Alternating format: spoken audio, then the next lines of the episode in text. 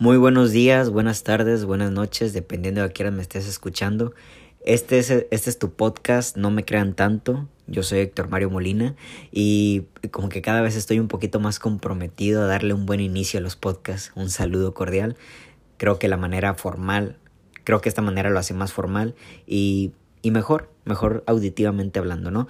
Este, bienvenidos, bienvenidos a, a esta serie de, de, episodios que voy a estar lanzando este mes de marzo, mes de la primavera, mes del de, cumpleaños de mi señora madre, también cumpleaños mi señora madre, eh, sobre todo mes de la mujer, ¿no? Y esto se conmemora por el día 8, en este caso va a caer el día lunes, por el Día Internacional de la Mujer.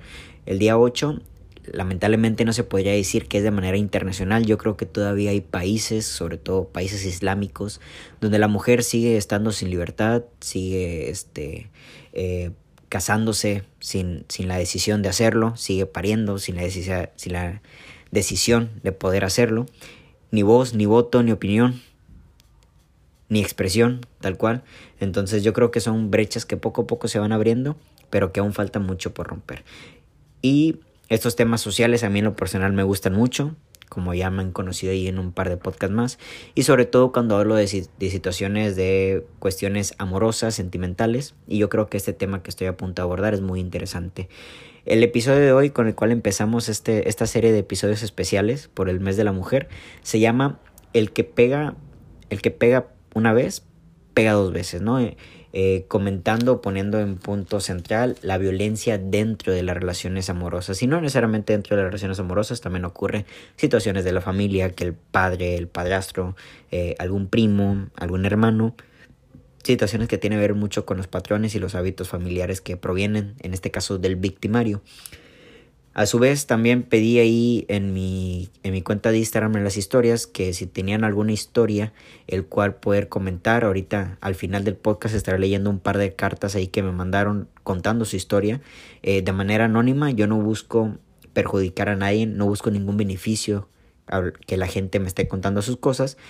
Esto lo pedí en situación de que yo creo que es importante a veces conocer las situaciones de alguien más para poder entender las situaciones que uno tiene. Si algo me he dado cuenta es de que cuando alguien comparte su historia, otra persona tiende a identificarse y por ello tomar una mejor decisión. Hubo un par de cartas que voy a leer al final, reitero, de forma anónima, este, de hecho, una de ellas me pareció muy interesante porque la persona cambió los nombres de los personajes, de los involucrados en la historia, y yo creo que eso va a ser más fácil todo esto. Muchas gracias a las personas que me mandaron un correo y bueno, pues empezamos este episodio. Eh, pues primero que nada, yo creo que dentro de, de una violentación, dependiendo de que si es hacia una persona o un género en específico. En este caso se le llama violencia de género, pero yo creo que más allá del género tiene que ver mucho con los patrones, reitero, patrones y hábitos, en este caso del que del que produce, el que, el que hace nacer la violencia, ¿no? El victimario, por así decirlo. Eh, el, el, el, cabrón va a poder activar lo que, lo, lo que trae dentro de sí, ya sea si su pareja es una mujer o un hombre. Pero Aquí hay una cuestión muy interesante. El por qué de esto ocurre especialmente o en la mayoría de sus casos dentro de las relaciones amorosas. O sea, por qué difícilmente nos enteramos de una situación en la que el, el, hombre violentó a su hermana o el hombre violentó a su prima. O bueno, también está el acto, ¿no? De que el padre violentó a alguna de sus hijas. Sino que en la mayoría de las ocasiones tiende a ser entre el, el novio hacia la mujer. Hacia, hacia la novia, ¿no? En este caso. Lamentablemente, y esto ocurre en México, no sé si me estás escuchando de otra parte del mundo, pero lamentablemente me atrevo a decir que aquí en México, sea quien sea esté escuchando este podcast, conoce al menos a una mujer, ya sea de su círculo cercano, como segunda persona, o en un círculo más lejano, la amiga de un amigo, la hermana de un amigo, terceras personas, que ha sido violentada de manera física dentro de una relación amorosa. Yo al menos me puse a hacer ahí cuentas y yo creo que conozco a cinco mujeres que han sido violentadas dentro de una relación amorosa. Hay una gran diferencia, sí, hay que decirlo, entre la violencia física, mental y emocional. El problema de la, de la violencia física es de que también puede provenir, evidentemente proviene también de una violentación emocional y violentación mental.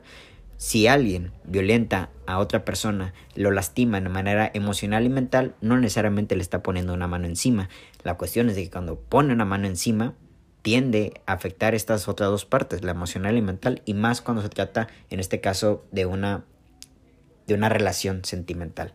Pero vale, ¿por qué creo yo, recuerden que este podcast se llama No me crean tanto, ¿por qué creo yo que en su mayoría de las ocasiones proviene dentro de una relación amorosa este tipo de, violentaciones? Bueno, yo siempre he creído que dentro de las relaciones amorosas los seres humanos es donde más sacamos, por así decirlo, nuestro nuestro reflejo hacia la otra persona, ¿no? Tú puedes tener un amigo, tú puedes tener una amiga, pueden, pueden llevarse muy bien, pueden tener una convivencia extraordinaria, pero no hay esa interacción de sentimientos, bueno, puede que te guste tu, tu amigo, tu amiga, pero en la mayoría de las ocasiones no hay esa interacción de sentimientos, el cual lo hace querer reflejarse en el otro, ¿vale?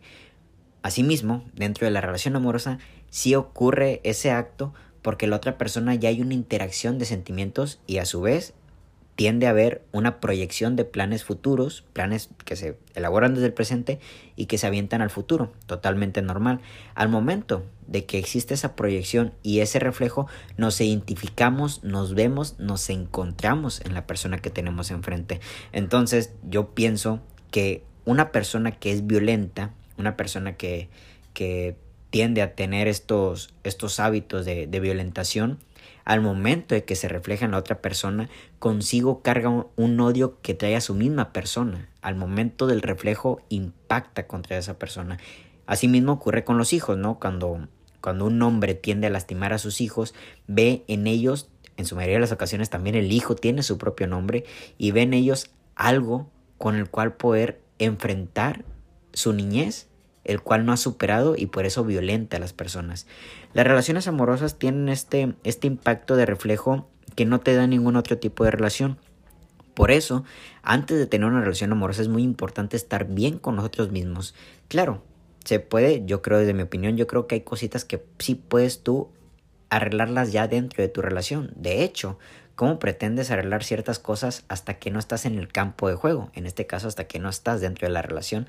Puedes arreglar cosas que en la soltería no, no, no se puede. Pero en la mayoría de las ocasiones las cuestiones emocionales y las cuestiones mentales se pueden prevenir desde antes de una relación. El estar bien, el estar preparados, el ir en este caso por así decirlo entre comillas, completos a una relación es el poder estar bien consigo mismo. Entonces, al momento de que tú te reflejas con tu pareja, no puede haber una violentación porque te sientes bien contigo mismo, ¿vale? Ves, te ves en ti, te ves a ti mismo, en tu pareja, y esa interacción no hay de odio, ¿vale? Puedes estar enojado con tu pareja, puedes tener diferencia de pensamientos, totalmente, son problemas que ocurren en cualquier tipo de relación, no necesariamente amorosa. Pero si tú estás bien internamente con tu persona, no violentas al de enfrente. De hecho, el mundo no lo vemos como el mundo es, el mundo lo vemos como nosotros vemos. Y algo similar ocurre con las relaciones amorosas. No vemos la relación como es, vemos la relación como nosotros somos.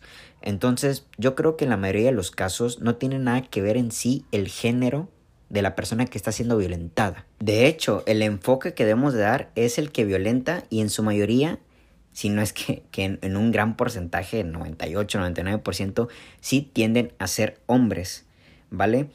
Y yo creo que aquí podemos nosotros identificar, y esto va, va para todas las señoritas, alguien por ahí me preguntó, ¿cómo identificar a una persona que tiende a tener estos hábitos o este, estas conductas violentas para prevenir, en este caso, un futuro ataque físico a mi persona? Bueno, yo creo que, que es muy complejo, en, su, en la mayoría de las veces es muy complejo realmente poder encontrar rastros de que esta persona va a ser violenta a mí me gusta mucho, últimamente he estado escuchando mucho un podcast de, de cuestiones de pareja, ¿vale? Eh, son, son, son, una pareja que está leyendo correos de otras personas que cuentan sus historias y me doy cuenta, dicen por ahí hay una frase que dice que las personas con el tiempo cambian y yo creo que en la mayoría de las ocasiones las personas con el tiempo te muestran realmente quiénes son. Muchas veces nos topamos con personas que, cuando nos muestran una cara hostil, nos muestran una parte oscura, decimos, yo no sabía que tú eras así. No tanto que hayas cambiado, no sabemos que tú eras así, ¿vale? Hay muchos actores allá afuera. Hay muchas personas, hay muchas actrices. Hay muchas personas que se ponen una máscara con tal de estar contigo y ya cuando están contigo se quitan la máscara y demuestran su verdadero ser. ¿Vale? Es complejo saber quién están usando una máscara, sobre todo si el mentiroso es un buen mentiroso.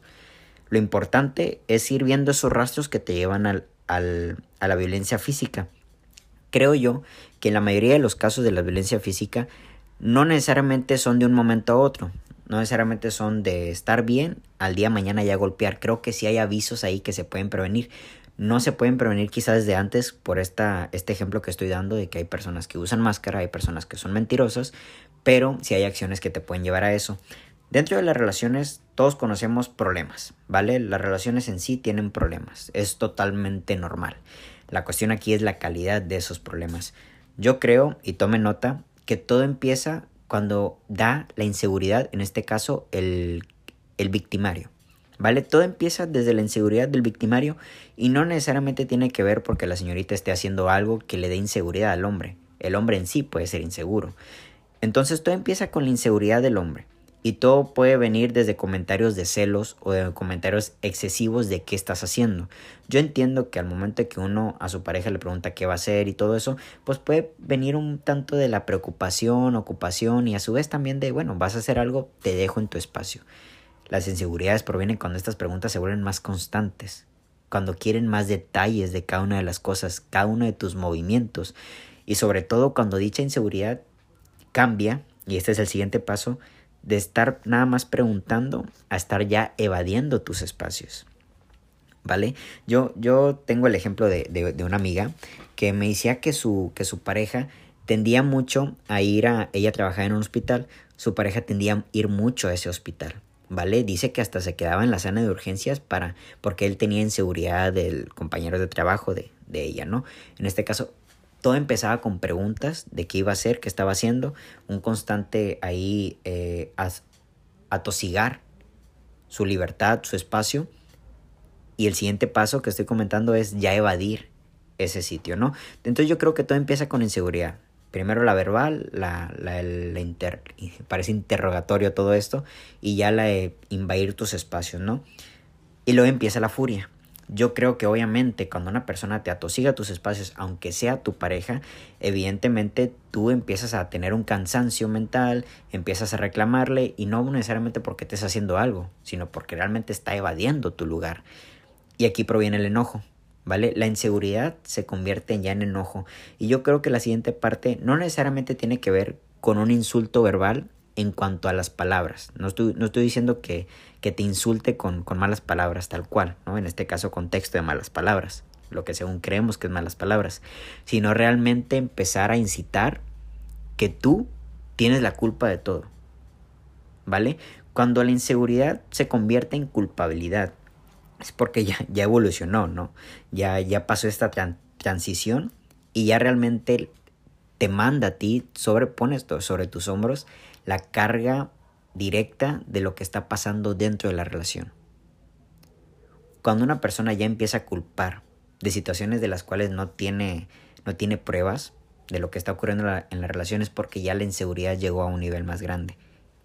¿Vale? Tú eres la culpable, está pasando algo aquí y no me quieres contar, no creo en ti. Y luego y ahí viene el, el daño verbal, ¿no? O sea, realmente meterse con tu persona, eres una tal, eres esto, seguramente haces esto con al, con esta persona, así asá, así asá, no sé por qué estoy contigo y empieza todo este acto verbal. Yo creo que a partir de aquí ya nosotros em, podemos entender que hay que empezar a cortar ciertos rasgos dentro de la relación. Porque en la inseguridad, en la parte de la inseguridad, yo creo que todavía podemos tratar un poco a la pareja. Obviamente tú puedes darle eh, todos los aspectos de de lealtad dentro de su relación, pero aún así yo creo que hay personas, aunque le des toda esa información que él quiere para, para saber que no estás haciendo algo malo, tiende a ser nulo, tiende a ser un punto ciego, porque la inseguridad la carga dentro de sí mismo, ¿vale? Pero yo creo que son cosas que se pueden trabajar y se puede llevar ya en, en un contexto más, más crítico a la terapia pero no necesariamente se puede terminar la relación. Al momento, creo yo, en cuando ya te agrede verbalmente, yo creo que a partir de ahí ya es cuando nosotros, en este caso dándole el, consejo a las señoritas, ya es cuando te debes de tomar distancia. cuando ya hay una culpabilidad dentro de la relación y sobre todo cuando se le agregan palabras que dañan, ¿vale? Y no, y no hablo de palabras con texto, reitero, malas palabras, insultos como, vale, todos sabemos cuáles son los insultos, no los quiero andar mencionando aquí en el podcast, pero cuando ya realmente existe una culpabilidad o suposición de hechos de cosas que ni siquiera, que ni siquiera tú tienes cuenta, ¿sabes? Todo está pasando dentro de la imaginación de la persona insegura. Yo creo que a partir de ahí ya es mejor ir tomando distancia. Porque aquí ya proviene el tercer acto que ya empieza con la violentación. Cuando ya hay inseguridad, cuando ya hay este, eh, una violentación en cuanto a lo verbal, yo creo que aquí ya proviene dos cosas seguidas. La emocional y la física. Evidentemente ya con lo de la inseguridad y con lo de verbal ya hay una afectación mental. ¿Sabes? Ya se está culpando de cosas que tú no haces y evidentemente tú estás, tú estás un poquito descontrolada. ¿Vale? Porque tú no tienes pruebas de eso, porque tú estás haciendo las cosas bien. Al momento de que ya se rompe esa barrera y empieza lo emocional, es cuando ya de plano ya no solo te, ya no solo te te chinga de manera verbal, sino que de plano ya se mete con tus cosas, con tu contexto, te empieza a alejar de amigos, te empieza a alejar de tu familia, te empieza a alejar de tu escuela, quiere control total de tus, de tus redes sociales, quiere un control total de tu, de tu intimidad, quiere un control total de tu integridad. Y yo creo que ahí, evidentemente, si tú no das ese paso, si tú no eres dócil, ahí yo creo que ya proviene el acto físico. Y no tienes por qué darle el acceso a tus redes sociales y todo eso. Yo entiendo que dentro de las parejas a veces está esa, esa facilidad, ¿no? Yo tengo, por ejemplo, un, eh, un amigo mío muy cercano, me contó que en un momento su novia de varios años y él estaban pasando por varios problemas de inseguridad que tenían los dos. Entonces decidieron ir a terapia y se pasaron, en este caso, las, las contraseñas para ellos sentirse seguros del otro. Se la pasaron, se dieron cuenta que no había absolutamente nada y prosiguieron con lo suyo, ¿vale? A lo mejor en cuestión de, de, terapia, de, de, de darle esa confianza total al otro, yo creo que hasta puede ser respetable, ¿vale? Pero cuando realmente quiere tener posesión, sí o sí de tus cosas, cuando, cuando no tiene pruebas de nada, yo creo que ella está dando el paso de la violentación emocional y luego ya viene la manera física. Y ahí sí, hay que decirlo, tú ya no tienes que estar ahí.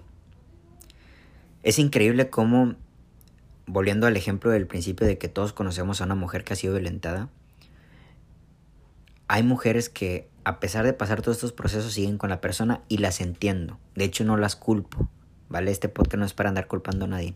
Hay que entender que hay un apego y un miedo de separación de esa persona porque si dentro de su, entre comillas, su amor que me demostraba, había golpes que va a haber después de que me aleje. Y yo creo que este es el, el, el, meollo del asunto, ¿sabes? Porque la violentación, no, no en todas las ocasiones, como acabo de decir, lo puedes prevenir. Pero cuando ocurre, muchas de las veces las mujeres, a la, o hombres también que son violentados, quién sabe, se les hace complejo alejarse de esa relación porque por el temor. ¿Sabes? Si esta persona tuvo la capacidad de golpearme dentro de la relación, ¿qué va a ser capaz de hacer cuando me salga de ahí? Y yo creo que aquí también conocemos historias similares. Evidentemente por eso hay que encontrar estos rasgos que yo les estoy compartiendo para alejarse con tiempo. ¿Vale? Porque al momento de que ya exista una agresión física,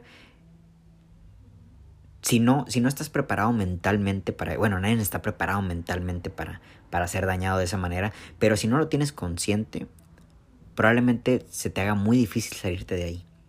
Y si golpeó una vez, es porque habrá una segunda vez. ¿Vale? Y no, y no porque lo esté afirmando, no es porque yo tenga pruebas de que si un hombre a lo mejor en un, en un ataque de, de impulso golpeó a su mujer y ya jamás la vuelve a tocar, no hablo de eso, no hablo de que realmente va a haber un segundo golpe sino porque internamente ya estás golpeada. Internamente ya ocurrió ese segundo golpe. De hecho, el, golpe en sí es, es, es físico.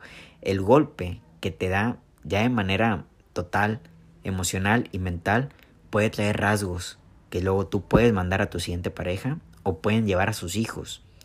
Yo creo que las familias disfuncionales provienen mucho de pleitos entre los padres. ¿Vale? Y no una y una falta de preparación para lo que es realmente ser padres.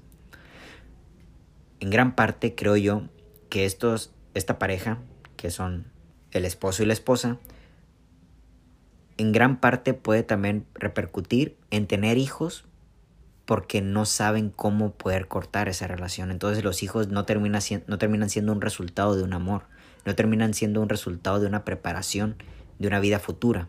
Terminan siendo el resultado de, un apego. Y luego ya mandan todo ese odio, todo ese rencor a sus hijos cuando los hijos ven golpear a las personas, en este caso a sus padres. Yo creo, y esto eh, creo que proviene de un patrón, que si un hombre de niño ve que su padre golpea a su madre, él va a crecer con esa normalidad. ¿Vale? Porque en la casa, en la, eh, en la casa empieza todo. En la casa empiezan nuestros patrones, no en la escuela. ¿Vale? En la casa empiezan nuestros patrones y si un hombre, un niño, ve que su, que su papá golpea a su mamá, puede llegar a llevar en un futuro de manera inconsciente ese hábito. Asimismo, si una niña ve que su mamá no hace nada por ya terminar esa relación y ve que papá la está golpeando, probablemente ella, cuando esté grande y tienda a tener una pareja violenta, puede recibir esos actos. ¿Por qué? Porque desde niña se le normalizó. Por eso es muy importante que cuando nosotros tengamos cierta inestabilidad dentro de nuestras relaciones, cuando veamos ciertos patrones de, de enojo, de impulso, y esto también va para los hombres que están escuchando este podcast, podamos tener la valentía de acercarnos a terapia. ¿Vale? Porque esto no tiene nada que ver con que si me amas, con que no me amas y lo otro, por ahí está la, la estúpida idea de que no, es que me pega porque me ama, ¿no? Eh, independientemente de todo esto, proviene de hábitos y patrones que traemos con parejas que tuviste antes y probablemente la vas a llevar a cada una de tus relaciones.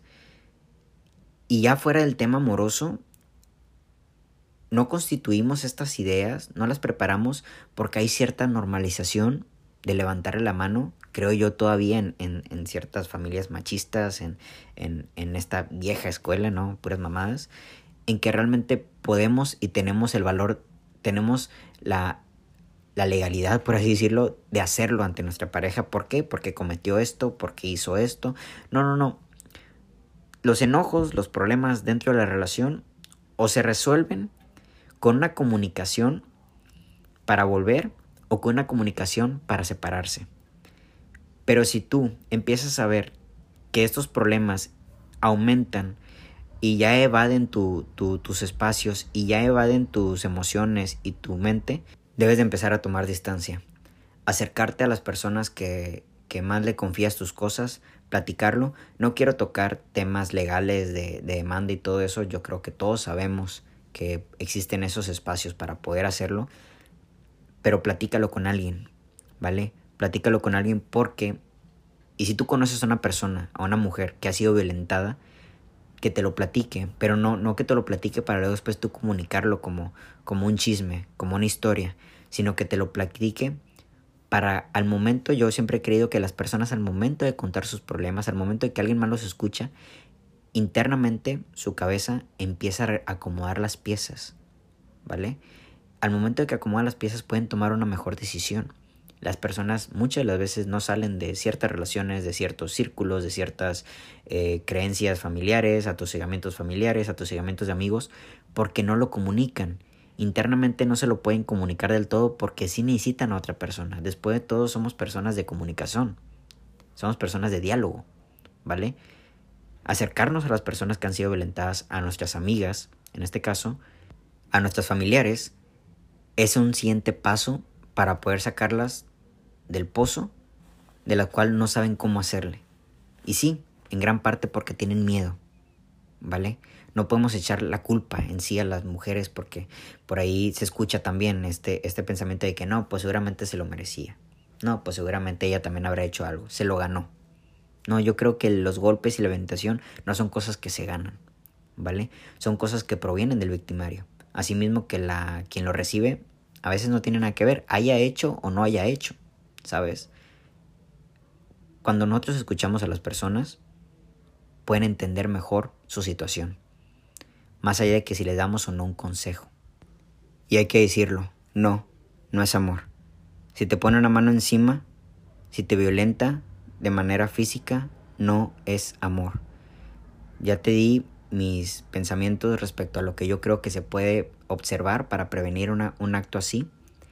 Y espero que si tú estás en esa situación o conoces a una amiga que, o a alguna familiar que está en esa situación, le compartas este mensaje para que pueda salir de una situación de la cual, si llega a entrar, puede que en un futuro le sea muy difícil salir. Y lo peor de todo es que en, el, en el peor de los casos puede provenir después una familia con esa persona y asimismo una familia disfuncional. Hijos que crecen con, otros, con los mismos patrones y que en un futuro se convierten en adultos que también van a violentar o van a dejarse de ser violentados de manera constante y así una cadenita. Pero bueno, es hora de irnos con este con los correos. En este caso, yo entiendo que al ser un tema eh, un poco muy personal, la verdad, yo entiendo. No, no, no es algo que alguien, todos tienen que andar contando. Pues me llegó, me llegó un par de correos, la verdad. Cuando yo toco temas de, de, de dar consejos y así, me llegan un montón de mensajes. En este caso solo me llegaron un par, ¿vale? Como lo dije, va a ser de manera anónima. Al final del día voy a decir algunas palabras y espero que quizás alguien de aquí de la audiencia se pueda identificar con estas historias. Este, y poder compartirlo con personas que están cercanas y asimismo poder trabajar y darnos cuenta también que no están solas, ¿vale? Que no estamos solos en esta situación, que todos somos parte de, de, de, situaciones similares, familiares, y que si alguien logró salir de ahí, nosotros también podemos, ¿vale? Pero bueno, empiezo con el primer correo, este, reitero, de manera totalmente anónima. Vale, empiezo. Hola, buenos días. Me gustaría que contaras mi historia porque pude salir de esta relación.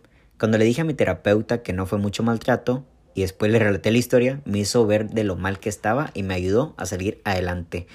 La historia con mi pareja, en este caso puso entre paréntesis, le llamaremos Gil, ¿vale? Comienza cuando yo estoy terminando una relación en la que el chico me fue infiel muchas veces Gil se acerca a mí, me ayuda a salir de ese sufrimiento. Es la persona perfecta que estaba buscando, atento, caballeroso, fiel, lindo, detallista y sobre todo romántico, ¿no? Les digo por eso que la gente termina usando máscaras, ¿no? Eh, prosigo. Nos conocimos durante un año en el cual salimos varias ocasiones y que todas las personas creían que ya éramos novios. En ese año fue un amor de persona. Comenzamos a ser novios después de que él regresó de un viaje de vacaciones. Me pidió que fuera su novia en una cena romántica con flores, velas y un chico tocando la guitarra, todo perfectamente marchando. Pasaron algunos meses. Cuando comenzó a cambiar se volvió una persona celosa, posesiva, cruel y fría. Estudiábamos la universidad juntos. Yo trabajaba en una empresa y él en un puesto de reparación de celulares, así que él salía antes para pasar por mí al trabajo y llevarme a la facultad. Cuando él salía antes de las clases me esperaba para llevarme a casa, a cenar o ir por un helado. Si yo salía antes no podía irme con mis amigas porque tenía que esperarlo. Llegó al punto en el que él me llevaba él llevaba a mis amigas a su casa con tal de que se quedaran conmigo a esperarlo, a veces hasta dos horas de clases que él tenía de más. O sea, ahí, ahí, de plano ya, lleva su tiempo, ¿no? Eh, la primera vez que él me golpeó fue en una típica ocasión donde él me preguntó qué quería de comer y yo solo le dije que no sabía. Su molestia fue que no supe elegir dónde queríamos ir a comer. Íbamos en el carro, me agarró la cabeza y me pegó contra el cristal de la ventana gritándome, dime rápido dónde quieres ir a comer. Yo solo pude, puede, me imagino que pude, yo solo pude llorar y decirle que me lastimaba. Cuando reaccionó se paró en un lugar solo diciéndome que lo disculpara, pero que ya lo, que ya lo tenía harto con no saber decirle dónde ir a comer, ¿vale? O sea, aspectos totalmente eh, inútiles en cuanto, por así decirlo, como problema, llevó al golpe. En otra ocasión iba a dejarme en una casa acabamos de cenar. Iba a dejarme en mi casa, acabamos de cenar, y le dije que saldría del estado a una conferencia por parte de la empresa en la que yo estaba trabajando y solo me dijo que no fuera porque estaba demasiado lejos e iría con hombres. Le dije que no tenía nada de malo, me agarró de la mandíbula y me dijo, ¿no tiene nada de malo que sean hombres? Me preguntó. ¿Te lo vas? Ah, bueno, eh, voy a usar las palabras que usó la, la señorita aquí en el correo. ¿Te lo vas a coger o qué? Yo quise explicarle y se enojó, vio que venía mucha gente caminando hacia donde nosotros estábamos, arriba del carro, y me agarró la cabeza y me puso entre sus piernas. Quise zafarme con las manos y lo único que dijo fue, cálmate que va a decir la gente, ¿no te da vergüenza?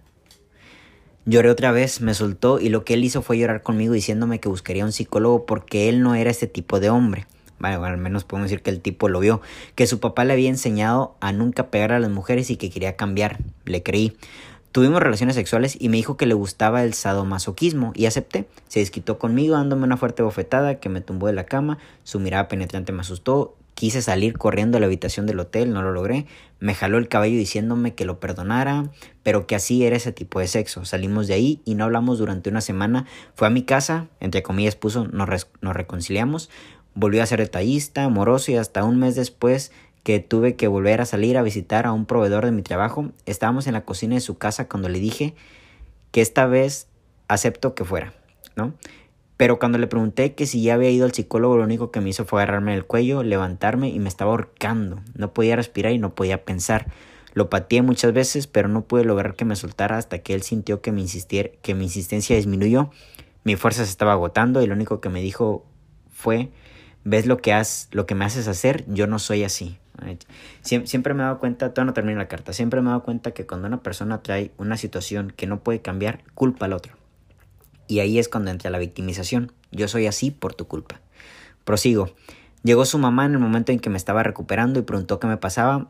Él dijo que me había atragantado con lo que había comido, que en realidad no recuerdo qué era y continué con él. Nos estábamos cuidando, pero mi método anticonceptivo falló y quedé embarazada de él. Se emocionó porque íbamos a ser papás y seríamos una hermosa familia. Feliz, tenía cinco meses de embarazo en diciembre, la empresa donde trabajaba hizo la posada, no lo pude llevar porque era solo para empleados, ni siquiera había terminado el evento cuando recibí una llamada de él diciendo que estaba afuera esperándome, ¿vale? Que saliera. Le dije que esperara porque íbamos a hacer penas, apenas el intercambio. Me esperó alrededor de una hora, salí y estaba molesto porque me esperó demasiado. Llegamos a casa, me tiró los brazos empujando a que entrara a casa diciéndome que esperaba, esperaba fuera la última vez que lo hacía esperar y me, y me bofeteaba, yo estando embarazada, pone entre, entre paréntesis. Quise gritar y me tapé la boca diciendo que, que me callara, que iban a escuchar los vecinos, me vuelve a bofetear, me hace callar y decide que es momento de hacer el amor, entre comillas. No, puede ser. Me, me, río por, por, por lo inepto, ¿no? Que, que, que suena este tipo, ¿no? Eh, por haberlo, hace, es hora de hacer el amor por haberlo hecho esperar. Me niego y me avienta a la cama golpeándome y me violó. utilizo este término, ella pone entre paréntesis, utilizo este término porque yo no quería, a pesar de que estábamos juntos, me obligó a tener relaciones con él. Terminó y me, y me bofetea, diciendo que seguramente había cogido con otro y por eso no quise hacer el amor con él. Se va al baño y regresa haciendo lo mismo y no recuerdo más. Me desperté otro día a su lado, quise ir al baño y no me dejó sin antes tener sexo con, con él porque ese era su deseo. Me veo en el espejo en el baño, tenía moretones en la cara, de sus bofetadas las maquillé y salimos de la casa de mi mamá. nadie se dio cuenta, meses después se fue hacia Estados Unidos porque lo que ganábamos no nos iba a alcanzar para mantener a nuestra hija. Cuando me alivié, no es, cuando me alivié no es, estuvo presente, bueno, quiero, quiero pensar que puso no estuvo presente, me pidió salirme de trabajar para cuidar a nuestra hija y lo hice. Durante la lactancia me dijo que estaba gorda, que no sabía cuidar a nuestra hija, que me había vuelto más fea y floja porque no me arreglaba, y seis meses después me dijo que era una mantenida, que ya se había cansado de estar trabajando para dármelo todo y ni siquiera le agradecía, agradecía del, no, no entiendo aquí qué, qué se quiso referir, que me llevaba a la boca. Vivía en casa de sus padres y él nunca aportó nada, ni para mis comidas ni servicios básicos. Cabe mencionar que nunca quiso hacer videollamada con mi hija, porque él decía que no la conocía y no sabía cómo hacerlo. Cuando él llegó a conocer a su hija en diciembre, volvimos a ser familia feliz otra vez, esta vez juntos, como lo habíamos soñado, hasta que un día llegué a trabajar y me acosté en la cama. Me dijo que ya lo tenía harto, que él se se la pasaba cuidando a su hija, haciendo de comer, levantando todo lo relacionado con el hogar, para que solo llegara a echarme a la cama, como una vaca. Me gritó que, que sentía en una cárcel a mi lado y agarré mis cosas. Las pocas cosas de mi hija me cupieron en una bolsa, me fui con mi mamá, le dije que no soportaría más y le dije que, es, que él se regresara a Estados Unidos, yo me saldría de la casa de sus padres. A otro día fue por mí y mi hija a la casa de mi madre, diciéndome que ya había encontrado una casa para renta para vivir. Nos mudamos y volvimos a ser felices. Días antes de que él se fuera me dijo que yo tenía un amante y que lo estaba engañando, que por eso quería que él se fuera a Estados Unidos. Me humilló por tener un trabajo donde ganaba lo mínimo, 1500 semanales, y diciéndome que él tenía todo lo que había en nuestra casa, ¿no? Que él, era de él, ¿no? Me pegó, me pegó nuevamente un día antes de irse porque él no quería enterarse de lo que le engañaba y el golpe fue para que entendiera que él no lo tenía que ver en la cara. Estando él ya en Estados Unidos decidí ir a terapia y me ayudó a dejar mi relación. Me cambié de casa, me separé de él y me dejó de apoyarme en los gastos de la niña, dejó de hablarle a su hija porque no quiere verme y hoy estoy a casi de un año de haberlo dejado. Bien, no puedo utilizar un traje de baño, una falda o un vestido corto sin que él me pegue por, por, por haber usado esa ropa. Según él, es coquetear con alguien. Ahora ya puedo hablar con amigos, tener mi espacio. Me di cuenta de los golpes después de que no era el amor de mi vida. Pero hoy estoy brillando de nuevo. Bien ahí. Ahora entiendo que debí irme a la primera vez que me alzó la voz y sobre todo la primera vez que me pegó. Gracias por este espacio. Antes me daba miedo contarlo, después me da vergüenza decirlo y ahora me motiva para ayudar a más mujeres como yo. No que no ven las cosas en su momento, gracias, no, no, totalmente gracias a ti, este, no voy a decir tu nombre, pero muchas gracias por contar la historia y, vale, reitero, ¿cómo, cómo es este aspecto de mentir? Saber mentir para mostrar nuestro, nuestro verdadero ser, ¿no? Las personas en sí, ¿no? Este tipo tenía arranques, eh, la situación, un poquito, ¿no? Y el, el tema de que decías que, varias veces felices, ¿no? Y yo creo que muchas de las veces la felicidad la confundimos, o más bien la comodidad la confundimos con la felicidad, ¿no? Viceversa. Este, creemos que somos felices cuando en realidad solo estamos cómodos, ¿no? Y, yo creo que a veces la felicidad y la, y la comodidad tienen que ser lo mismo, estoy cómodo y estoy feliz. Pero la situación aquí es de que le llamamos felicidad a algo que nos está dañando, pero como hay una cierta comodidad emocional, por así decirlo, estamos ahí este, yo creo que esta historia es un ejemplo claro de del título del podcast, ¿no? El que pega una vez, pega dos veces. Yo creo que todo este aspecto de las inseguridades, como, te, como les comentaba anteriormente, provienen más del victimario, ¿no? Por lo que veo, la señorita pues llevaba una vida joven normal, ¿no? Su trabajo, su relación, pero al momento en que ya quería evadir sus, espacios, como en este caso mencionando lo de las amigas, cuando iba a su escuela y cuando llevaba a sus amigas con tal de que no le dejaran solas, es cuando realmente empieza los pasos para una violentación quizás futura. No digo que realmente sea así. Hasta ahí yo creo que las cosas todavía se pueden trabajar, ¿vale? Ya cuando empieza el, el estar diciendo que estás haciendo ciertas cosas con alguien, como lo comenté anteriormente, es cuando ya y hay que empezar a pensar qué se quiere estar haciendo con esa persona. Eh, no puedo decir lamentable, después de todo yo creo que en este caso tu hija es una bendición. Ojalá, ojalá que, que tú puedas darle esa imagen a tu hija y es, una, es un consejo mío que le puedas dar esa imagen no mala de su padre. De hecho, yo creo que lo importante es pues no darle una imagen, no necesariamente darle un detalle de lo que fue tu padre, ¿no? Porque la mayoría de las veces las parejas tienden a desquitarse con los hijos el problema que traen con los padres. Y entonces el hijo crece con un rencor, ¿vale? Podríamos decirlo aceptado de lo que en este caso le hizo papá a mamá. Yo creo que cuando le damos un entendimiento sin darle tanta razón y le damos amor, respeto y le podemos enseñar estas cosas para que no las viva igual, en un futuro, cuando papá regrese, si es que algún día el tipo tiende a regresar, la niña, ya adolescente, ya joven, pueda tomar una mejor decisión. Pueda decir, sabes que tú nunca estuviste aquí. Y cuando estuviste no lo hiciste bien. ¿Vale? Muchas gracias por contar esta historia. Yo creo que es muy importante y seguramente alguna persona, alguna señorita puede identificarse con, con esto que acabo de leer. Ahora vamos con la segunda carta, la última. Reitero, yo creo que por haber sido un tema eh, un tanto pues muy íntimo, ¿vale? Muy personal, recibí dos cartas y estoy muy agradecido con eso, ¿no? Espero después de este podcast temas un poquito más, más didácticos, por así decirlo, la gente se atreva a contar sus historias. Yo encantado con leerlas, ¿vale? Bueno, empezamos, reitero, de manera anónima. Hola, buenas tardes. Esto fue en el 2019. Había pasado, habían pasado dos años de que yo no tuviera una relación. Lo conocí cuando iba al gimnasio. Teníamos un amigo en común, así que empezamos a hablar. Nos mandaba un mensaje todos los días, su universidad quedaba a unas calles de mi facultad, así que era un poco sencillo el vernos. Pasaron unos meses y fue cuando me pidió que fuera su novia y yo acepté. Pasaron los meses y todo iba bien. Teníamos muchas cosas en común, era muy detallista, tierno, me presentó a su familia, iba incluso a comer con su familia a fiestas y yo igual le presenté, la presenté con la mía. Conforme iba pasando el tiempo, él empezaba a ponerse celoso. Le molestaba que subiera fotos a mis redes sociales, incluso si me veía hablando con mis amigos. Tuvimos una discusión porque él ya no quería que hablara con nadie. Hackeó mi Facebook, eliminó a mis amigos de años, les mandó mensajes insultándolos y los eliminó. Me molesté mucho porque no tenía derecho de hacerlo. Ese día fue cuando por primera vez me insultó, me jaló el brazo y me dejó marcados sus dedos. Yo había hecho una, yo había hecho una codependencia. Siempre decía que nunca iba a encontrar a alguien mejor, que nadie se fijaría en mí, que debería de estar agradecida porque él se fijara en mí. Cada que se enojaba era lo mismo, insultos, jalones, a veces me besaba a la fuerza y me mordía al grado de que me sacaba sangre. Después se disculpaba, diciendo que yo tenía la culpa por no tener ese amor propio que me faltaba, lo perdonaba. Hasta que decidí ir al psicólogo en mi facultad y terminé la relación. Él sigue insistiendo en regresar, que había cambiado, que ya no me lastimaría. lastimaría. Mi respuesta era no, así que lo bloqueé de todos lados.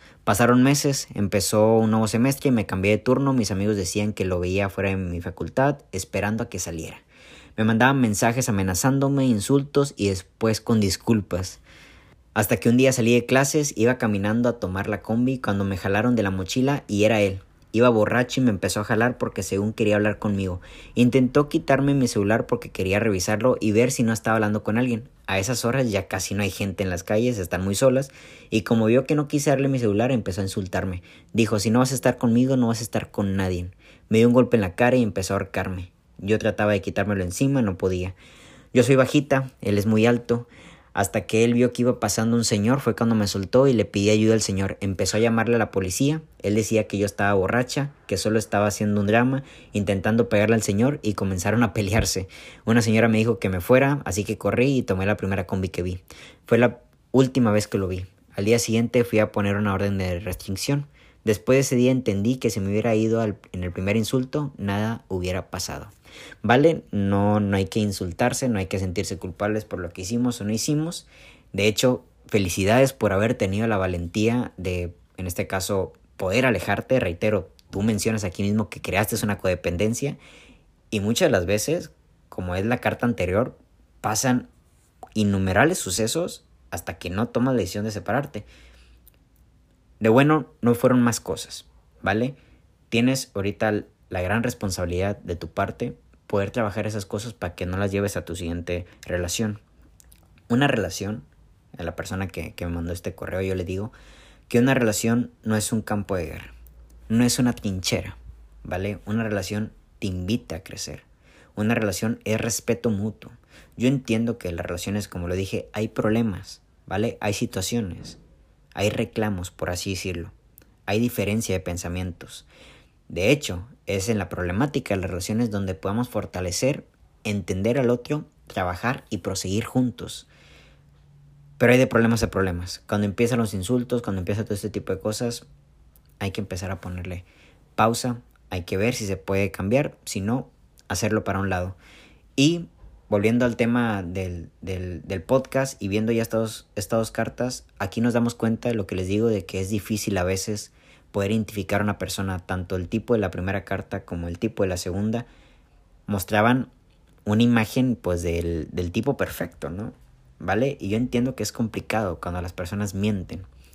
Cuando empezamos a ver estas fallas, cuando empezamos a ver estas, eh, estos celos, este que empieza a eliminar a tus amigos y todo eso, es cuando tenemos que empezar a ponerle stop. Y no se trata de no pasarle la contraseña, no se trata de no, de no mostrarle tu mundo, sino se trata de que a huevo quieren estar en él, a huevo quieren evadirlo, a fuerzas quieren tener control sobre esas cosas. Y yo creo que aceptar que el otro también tiene una soledad, aceptar que el otro también tiene una privacidad y que por ser pareja no necesariamente tenemos que estar atento a toda su privacidad. De hecho, yo creo que cuando una relación es sana es cuando ambos no solo son novios, sino que también son amigos para que esa privacidad, esas cosas también tengas la abertura de contártelo a su pareja. Pero claro, hay una gran diferencia entre hacerlo libremente, elegir que tu pareja sea tu amigo y contarle tus cosas, a que pase este tipo de cosas que quiera, eh, quiera ponerse de un modo protector según él y terminar siendo una persona que invade tu zona. Muchas gracias a las personas que enviaron estos dos correos. Ahorita que los estoy leyendo me doy cuenta que hay más magnitud de todo esto. Y a ti que estás escuchando estas cosas, si tienes, si conoces a una persona que está pasando por algo similar, mándale este podcast, ¿vale? Escúchalo, más que nada. Acércate. Si tú eres esa mujer, mira cómo hay mujeres, en este caso poniendo los temas de, de las dos cartas, hay mujeres que lograron salir. Pero no fue por arte de magia, ¿vale? No fue por una, caída, una bendición caída del cielo. Fue por una decisión de valentía. No te culpes si estás ahí. No te sientas mal si no has podido salir. Acércate y platícaselo a alguien, ¿vale? Y trata de tener lo más pronto posible una responsabilidad. La persona con la que estás no es el amor de tu vida. No es el hombre que o el hombre o la mujer, dependiendo que tanto soñaste. El amor no agrede. El amor no es violento, ¿vale? Dentro del amor puede haber, reitero, esta diferencia de pensamientos, pero ni siquiera ahí se insulta. Espero y este podcast les haya gustado. Reitero, conmemorando lo que es el mes de la mujer, va a haber temas un poquito, quizás un poco más ligeros. Quise empezar con este. Muchas gracias a las personas que mandaron su carta. Les mando un abrazo y espero que puedan eh, trabajar sus emociones y, la mente. Y sin dado caso su plan sigue, si es estar con alguien en un futuro, puedan trabajar internamente y ver estas experiencias para que el hombre que vaya a formar parte de su vida no tenga estas actitudes.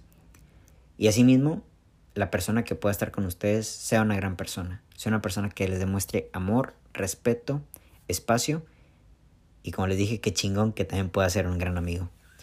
Que tengan muy bonita noche. Espero poder toparlos dentro de muy poco en otro episodio de No me crean tanto. Mi nombre es Héctor Mario Molina y estoy muy agradecido de que hayan pasado este tiempo conmigo. Que tengan muy bonito día, muy bonita noche. Les mando un abrazo.